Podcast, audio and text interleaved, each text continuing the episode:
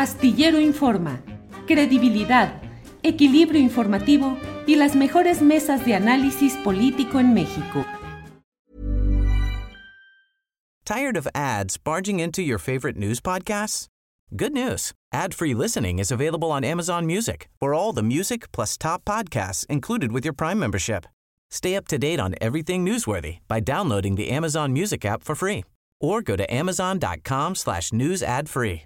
That's amazon.com slash news ad free to catch up on the latest episodes without the ads. ¿No te encantaría tener 100 dólares extra en tu bolsillo? Haz que un experto bilingüe de TurboTax declare tus impuestos para el 31 de marzo y obtén 100 dólares de vuelta al instante. Porque no importa cuáles hayan sido tus logros del año pasado, TurboTax hace que cuenten. Obtén 100 dólares de vuelta y tus impuestos con 100% de precisión. Solo con Intuit TurboTax. Debes declarar para el 31 de marzo. Crédito solo aplicable al costo de la presentación federal con TurboTax Full Service. Oferta sujeta a cambios o cancelación en cualquier momento. San Alejandro, buenas tardes. Hola Julio, ¿qué tal? ¿Cómo estás? Muchas gracias por el espacio, te lo agradezco. Gracias. Al contrario, Alejandro, con tanto trabajo, con tantos datos, información y todo, y llega tu libro, que mucho agradezco, llega tu libro lleno de información, de detalles, de diálogos, de entrevistas con los personajes, con un súper tema como es este libro, Jefas y Jefes, que seguramente tendremos por ahí en un ratito más la portada para poder compartirla y sepan nuestra audiencia de qué se trata, pero híjole, eh, un chorro de información. ¿Qué queda a estas alturas y en esta coyuntura política, Alejandro? ¿Qué te queda después de haber escrito todo este camino? La Ciudad de México es verdaderamente la sede del pensamiento y la acción política más cargada hacia lo crítico y hacia la izquierda y ha sido correspondida por sus jefes de gobierno o sus jefes de gobierno han abatido y dañado ese sentido crítico de la comunidad chilanga. Mira, yo creo que lo dices muy bien, Julio. Yo creo que esta ciudad, eh, pues es sí, ¿no? Muy política. Yo creo que de aquí se desborda, ¿no? Hacia, hacia el país. Digo, no, no de mérito, sin duda, las demás ciudades, ¿no? Pero creo que aquí es como un ombligo, ¿no? Que siempre está efervesciente y que y de la política, ¿no? Y sí creo que alguno, que pues sobre todo, yo creo que Miguel Ángel Mancera no, no, no nos cumplió a los chilangos, ¿no? Como lo, que deberíamos de ser, o sea, él sí definitivamente no, yo creo que él eh, en ese periodo, en esa administración es donde pues prácticamente creo que se desfonda esa izquierda por la que votábamos muchos, se corrompe, eh, empieza a tener estas complicidades y yo creo que ahí es donde donde empieza a fallar. Yo creo que también un poco con Marcelo, pero sobre todo con, con Mancera, hoy con la doctora Sheinbaum, bueno, pues estamos ahí, o, ella está tratando de medio parchar, ¿no? Todo lo podrido que se dejó en la ciudad, pero bueno, pues también a ella le han surgido algunos temas con los que tampoco ha podido de alguna manera, ¿no? Como el feminismo, eh, el metro, ¿no? O en su momento la, la pandemia, ¿no? Eh, yo creo que al final el, el, chilango hemos seguido siendo críticos y también por eso yo creo que este libro parte desde ahí, ¿no? Desde la crítica, o sea, desde siento que lo escribí, yo digo que lo escribí desde, la, desde las gradas de la izquierda, que es donde, donde yo me considero que siempre he estado, ¿no? En donde ya sabes, ¿no? Sí aplaudes, pero también gritas y avientas piedras y, mientas madres o algo así, ¿no? Y siento que por ahí, por ahí va, va el libro, ¿no? Tratando de, eh, de recuperar estos 25 años y obvio desde el ingeniero Cárdenas hasta, hasta Sheinbaum, ¿no? E ir pasando por cada uno, saber qué a la distancia qué, qué, fue lo que falló, qué fue lo que pasó.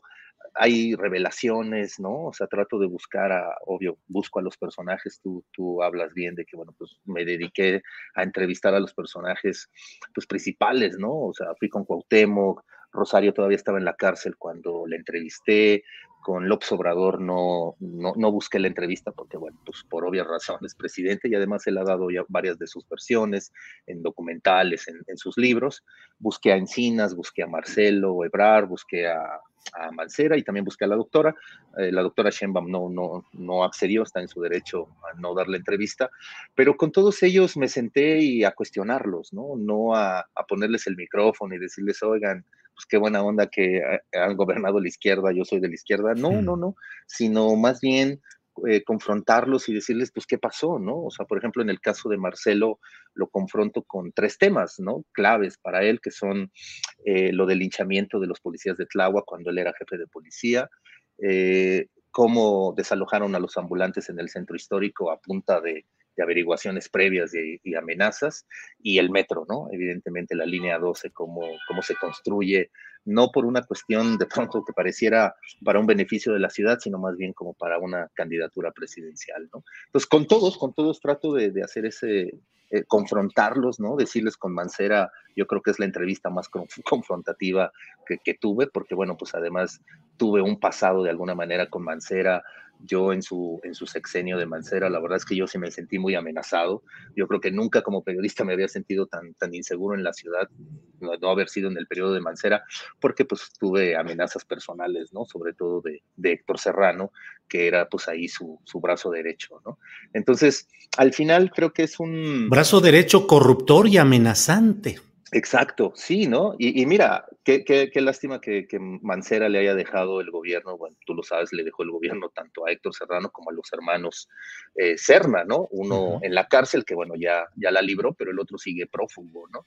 Yo, de hecho, pues en eso lo cuestiono a, a Mancera, diciéndole, oye, más o menos como 15 de tus colaboradores están en la cárcel, ¿no? O sea, también te vamos a ver a ti, no, no, no, yo no firmé nada y todo, ¿no? O sea, parece un tipo, al final me pareció, la verdad, lo digo muy cínico, pero, pero se, se, se prestó para la entrevista, es decir, no, no, no se cerró, ¿no? Me dijo, adelante, lo que tú me quieras preguntar, y bueno, pues le pregunté de todo, todas esas cosas horrorosas que vimos aquí en la ciudad, desde el asesinato de, que pasó en la Narvarte, ¿no? Con con Nadia, con Rubén y este, con las otras dos mujeres, ¿no? Este, que, oh, bueno, ahora es que está en documental y todo, ¿no? O sea, pasando por todas esas, por el cártel inmobiliario, por sus complicidades con el PAN, ¿no? Eh, con Encinas, pues bueno, repasamos un poco el, el plantón, ¿no? El plantón de 2006, donde prácticamente en el, 13 de septiembre, él, me marca esa fecha, 13 de septiembre de 2006, donde iba a, ver, iba a empezar el estallido social, ¿no? Si no fuera porque hicieron unas llamadas y todo, eh, hubiese empezado ahí una, una, un estallido social que quizá hoy estuviéramos hablando de otra cosa o no estaríamos en esta circunstancia, pero bueno, se para, ¿no? Y bueno, pues Encinas me logra contar esto, ¿no? Y acudo también a un personaje ahí clave de, los hilos negros de la ciudad, ¿no? René Bejarano, ¿no? Eh, recurro a él, eh, sí, como pues este personaje apestado, evidentemente, pero yo creo que con muchas cosas que decir, él revela muchas cosas, él habla, por ejemplo, del caso News Divine, él acusa directamente a, al ex procurador y a Guillermo Sayas, que acaba de morir, él, los, él acusa que prácticamente tenían un grupo de extorsionando a jóvenes y por eso se da este caso de, del News Divine, ¿no? Eh, o también revela que en el caso del, paraje San Juan, lo recordarás Julio, que fue como el primer intento que se hizo para desaforar a López Obrador eh, eh, dentro de ese paraje San Juan, por, por, lo menos lo que me cuenta Bejarano, pues estaba involucrada también Rosario Robles, ¿no? O sea, es decir, ya desde, desde ahí ya venían los, los pleitos, bueno, desde antes empezaron los pleitos con López Obrador y Rosario, lo que ella me dice es que cuando viene el 2000 y pierde Cárdenas, pues nace una estrella que es López Obrador, pero también eh, ella, Rosario Robles, pues también está en la palestra, ¿no? Y ella lo que me dice es que, bueno, López Obrador no aguantó que, pues que ella era mujer, ¿no? Y que, bueno, pues desde ahí le empiezan a bombardear a través de René Bejarano, ¿no? Y vienen todas estas traiciones y conflictos, ahí vienen en el libro, yo intento pues poner ahí todas las referencias periodísticas, ¿no? Para que el, lector pues no se quede solo con mi versión, vaya, busque, busque las notas, ¿no? Y también pues se vaya generando su propia opinión. Alejandro, no sé si logro, si lograré plantearte adecuadamente esta idea.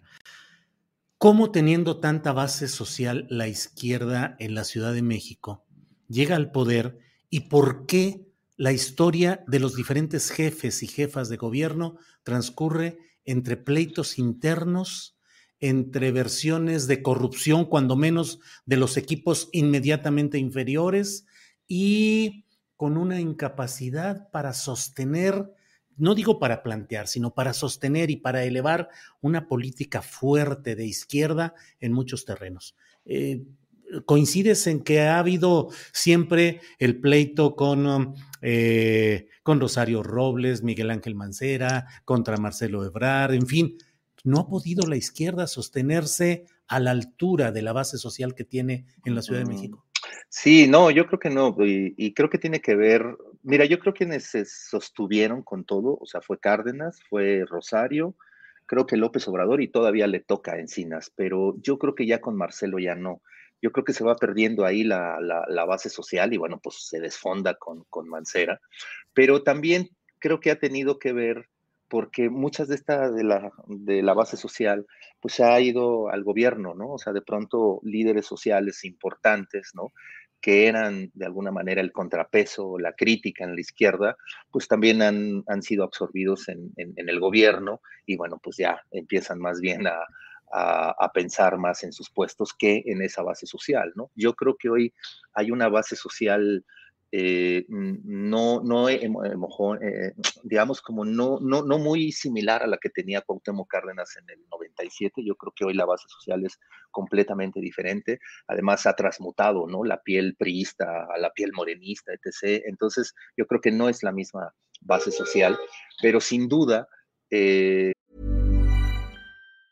A lot can happen in three years, like a chatbot may be your new best friend. But what won't change? Needing health insurance. United Healthcare Tri Term Medical Plans, underwritten by Golden Rule Insurance Company, offer flexible, budget friendly coverage that lasts nearly three years in some states. Learn more at uh1.com. If you thought the only way to get a more defined jawline with natural looking results was through surgery, think again. Juvederm Volux XC is a non surgical injectable gel filler that improves moderate to severe loss of jawline definition and can help you achieve natural looking results with little downtime. Even better, this improved definition lasts up to one year with optimal treatment. No maintenance required. Improve jawline definition for a smooth, sculpted look with Juvederm Volux XC. For important safety information and to find a licensed specialist, visit juvederm.com. That's J U V E D E R M.com. Not for people with severe allergic reactions, allergies to lidocaine, or the proteins used in Juvederm. Common side effects include injection site redness, swelling, pain, tenderness, firmness, lumps, bumps, bruising, discoloration, or itching. There's a risk of unintentional injection into a blood vessel, which can cause vision abnormalities, blindness, stroke, temporary scabs, or scarring. Talk to a licensed specialist to find out if it's right for you. Los jefes de gobierno sí le han quedado, bueno, por lo menos yo sí creo que de, de Marcelo para acá le han quedado a deber a esa base social, ¿no? Eh, sobre todo porque Marcelo empezó con esta política más neoliberal, ¿no? O sea, Marcelo al final es un progre neoliberal, no, no se parece mucho a la política de López Obrador, que es más asistencialista, ¿no? Marcelo va más hacia la clase media y creo que ahí eh, la clase media tuvo como a su buen gobernante, a Marcelo, pero no, pero no la base social, ¿no? Y con Mancera, bueno, pues no, no se diga, ¿no? O sea, ahí no había prácticamente yo creo que toda la, esa base social se fue, se fue replegando y pues, terminó yéndose a Morena, ¿no? Hoy esa base social de Morena, bueno, se conserva, pero creo que ha perdido a la clase media a raíz sobre todo pues de la pandemia, ¿no? En donde no se le apoyó, por lo menos aquí en la ciudad no se le apoyó. Yo entiendo lo de primero los pobres, yo soy de un clase mediero que también ha perdido privilegios, pero no todos en la clase media lo entienden y bueno, pues está de alguna manera enojada. Y esa base social, la base social de los artistas, la base social cultural, ¿no? Eh, se, empezó a ir, ¿no? Este, y pues ahora creo que la tiene difícil la izquierda para, para el 24. Yo espero que, que no pierda, pero si pierde, pues va a ser un buen cachetadón para que puedan hacer una, una, autocrítica, porque tampoco ha habido esta autocrítica, Julio, ¿no? A mí me parece que la izquierda eh, como siempre se ha puesto como en el lugar de los buenos, de nosotros somos los buenos y, ellos son los malos. Y no, yo creo que al final la política está llena de grises, es decir, nadie es tan bueno ni nadie es tan malo. Este libro trata de manejarse en esos grises, ¿no? En esos claros oscuros que de pronto uno dice, ah, pero también hizo esto, sí, sí, o sea, también hicieron ilegalidades, es decir, la izquierda no ha sido tan buena como nos la han pintado, también tiene, tiene ahí sus trampas, ¿no? Yo creo algunas veces las ha tenido que acudir a esas trampas, pues porque es el juego de la política, porque es el juego de la oposición y es el único que le ha dado, ¿no? Eh, como es la única alternativa que de pronto tiene, tiene la izquierda, pero otros han sido eh, unos abusos francamente este, pues muy, muy, fuertes, ¿no? Donde la sociedad se ha sentido, yo creo que traicionada, ¿no? Y, creo que todos, todos al final los jefes de gobierno, ¿no? Eh, han tenido esos claroscuros, ¿no? Yo, el, peor, lo repito, pues sigue siendo Mancera. Eh, Alejandro, ¿en qué se ha sustentado desde tu punto de vista la fuerza electoral y el sostenimiento en el poder de la izquierda? ¿En convicciones políticas e ideológicas o en una estructura asistencialista y truculencias políticas graves de esa izquierda antes PRD, ahora Morena? Yo creo que de ambas, ¿no? O sea, es decir, que ha sido una, una combinación, ¿no? Porque ha habido pues esas corruptelas, ¿no? Pero a la vez también hay una política, ¿no? Que para algunos la política asistencialista, bueno, pues parece que es lo mejor, ¿no? Pero también creo que ha influido sin duda la imagen de López Obrador, ¿no? Yo creo que López Obrador es más, más chilango que, de pronto tabasqueño. Yo creo que pues el movimiento finalmente aquí, aquí nace, el propio Morena aquí nace, ¿no? Entonces yo creo que entre esas malas prácticas, entre una imagen como la de López Obrador, pues la izquierda ha, ha sabido aprovechar, ¿no? Para mantenerse pues estos 25 años en la ciudad, ¿no? Eh, claro, también creo que ha dado algunos visos de pronto de una política que, a la gente, pues bueno, le gusta, ¿no? las sociedades de convivencia, todas estas cosas progres que, bueno, a mí eh, yo lo pongo un poco con, alfileres, pero bueno, son políticas públicas que al chilango le han gustado, ¿no? Y que, bueno, pues que de pronto medio parece que compensan eh, estos 25 años de, cosillas ahí también turbias que ha tenido la, izquierda. Alejandro Almazán, ¿a poco se han acumulado ya los suficientes ingredientes como para que un cuarto de siglo después la izquierda pueda ser desplazada electoralmente de la Ciudad de México?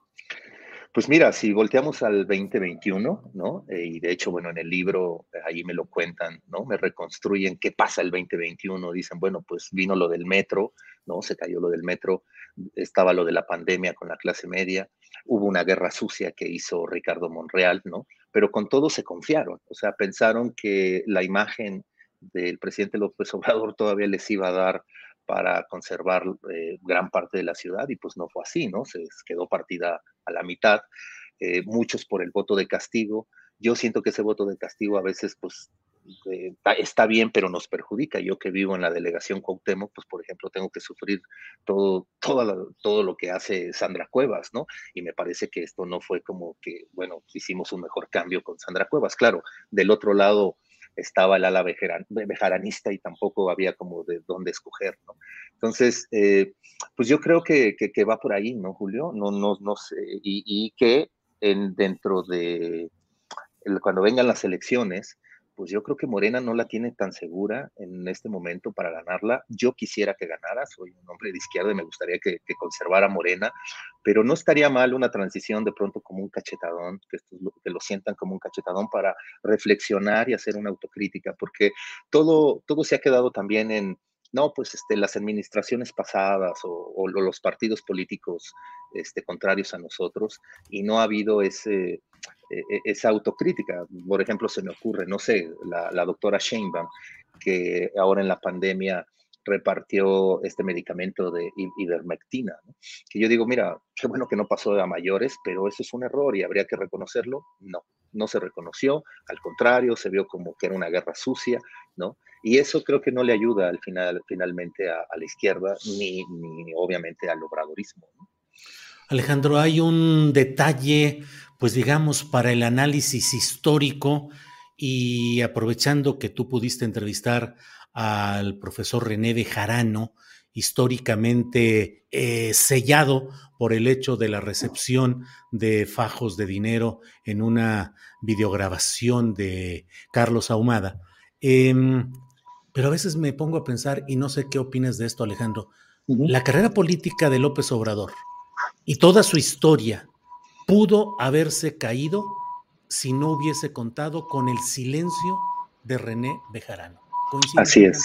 Sí, no, coincido, coincido. Mira, yo le pregunto y le repregunto, hago una entrevista con él, o sea, acudo con él, le digo, mire, yo vengo por dos cosas, uno a que me dé su versión de los videoescándalos y la otra, pues usted ha manejado también los hilos negros, ¿no? Entonces, de alguna manera le voy a preguntar por otros casos. Cuando ya llego a los videoescándalos, él me dice, no, o sea, una de sus, de sus respuestas es, yo, yo fui leal al movimiento, yo no abrí la boca, a mí me decían que dijera tres palabras, que era Andrés Manuel Sabía, yo no, yo me quedé con eso, yo le, le, le contrapregunto diciéndole, bueno, a los hombres o en este mundo nos enseñan que las amistades tienen que ser complicidades, ¿no? Eh, usted está siendo de alguna manera cómplice. Me dice, no, no, yo más bien yo lo veo desde el lado de la lealtad, ¿no?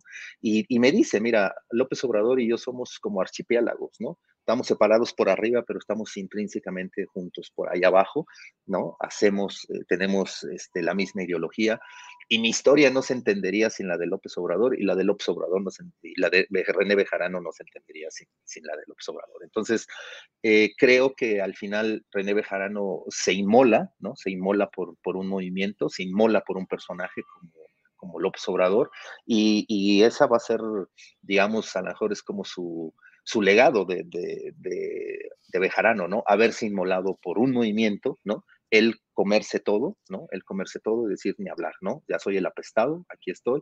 Y por lo mismo, también por ser el apestado acudí con él, porque creo que los apestados eh, siempre hay cosas que tienen que decir, ¿no? Aunque obviamente porque ya no tiene nada que perder, ¿no? Pero creo que Bejarano me hace revelaciones muy, muy fuertes a lo largo del libro, al igual que Rosario, al igual que, pues todos, ¿no? Todos los que fui entrevistando de alguna manera me revelan cosas que en su momento pues no, no se dijeron, ¿no? Como por ejemplo la ciudad, la, la residencia de López Obrador, que siempre uh -huh. ha estado ahí como, eh, como un tema, ¿no?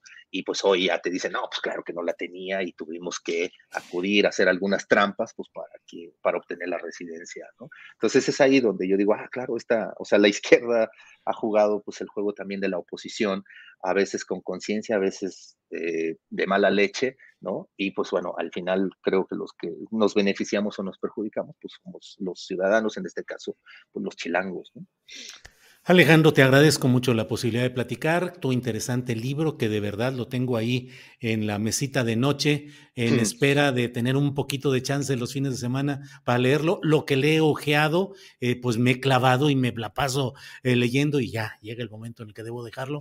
Pero muchas gracias por esa arqueología de lo que ha sucedido políticamente en la Ciudad de México. Cierro solo preguntándote, ¿sigue siendo vivible para ti la Ciudad de México? Sí, sí, no, claro, no, no, a mí me encanta la Ciudad de México, ¿no? Yo creo que sigue, lo sigue siendo, pero sí hay que, hay que cambiarle algunas cosas, ¿no? O sea, es decir, la, la izquierda o el obradorismo sí tiene que voltear hacia, hacia los ciudadanos y para que esta ciudad siga siendo vivible, ¿no? Claro. Bien, Alejandro, pues muchas gracias. Está, ¿Cuándo van a, ya tienes fecha para la presentación del libro? Sí, sí, mira, la presentación, bueno, aprovecho, es el 26 de febrero, ahí en la FIL de Minería, Ahí voy a estar acompañado de Jacaranda Correa y de Emiliano Ruiz Parra. Entonces, bueno, pues ahí si puedes darte una vuelta, pues estaría bueno. Y si no, bueno, pues a quien nos ve, quien nos escucha, dense ahí una, una vueltecita y se, se, va a poner bueno, se va a poner bueno. Órale, Alejandro. Gracias y seguimos en contacto. Gracias. Muchísimas gracias, Julio, de verdad. Agradezco tu espacio. Venga. Al contrario. Hasta luego, Alejandro. ¿Tired of ads barging into your favorite news podcasts? Good news. Ad-free listening is available on Amazon Music for all the music plus top podcasts included with your Prime membership. Stay up to date on everything newsworthy by downloading the Amazon Music app for free or go to amazon.com slash news ad free. That's amazon.com slash news ad free to catch up on the latest episodes without the ads. ¿No te encantaría tener 100 dólares extra en tu bolsillo? Haz que un experto bilingüe de TurboTax declare tus impuestos para el 31 de marzo y obtén 100 dólares de vuelta al instante. Porque no importa cuáles hayan sido tus logros del año pasado, TurboTax hace que cuenten. Obtén 100 dólares de vuelta y tus impuestos con 100% de precisión. Solo con Intuit TurboTax. Debes declarar para el 31 de marzo. Crédito solo aplicable al costo de la presentación federal con TurboTax Full Service. Oferta sujeta a cambios o cancelación en cualquier momento. Para que te enteres del próximo noticiero, suscríbete y dale follow en Apple, Spotify, Amazon Music, Google o donde sea que escuches podcast. te invitamos a visitar nuestra página julioastillero.com.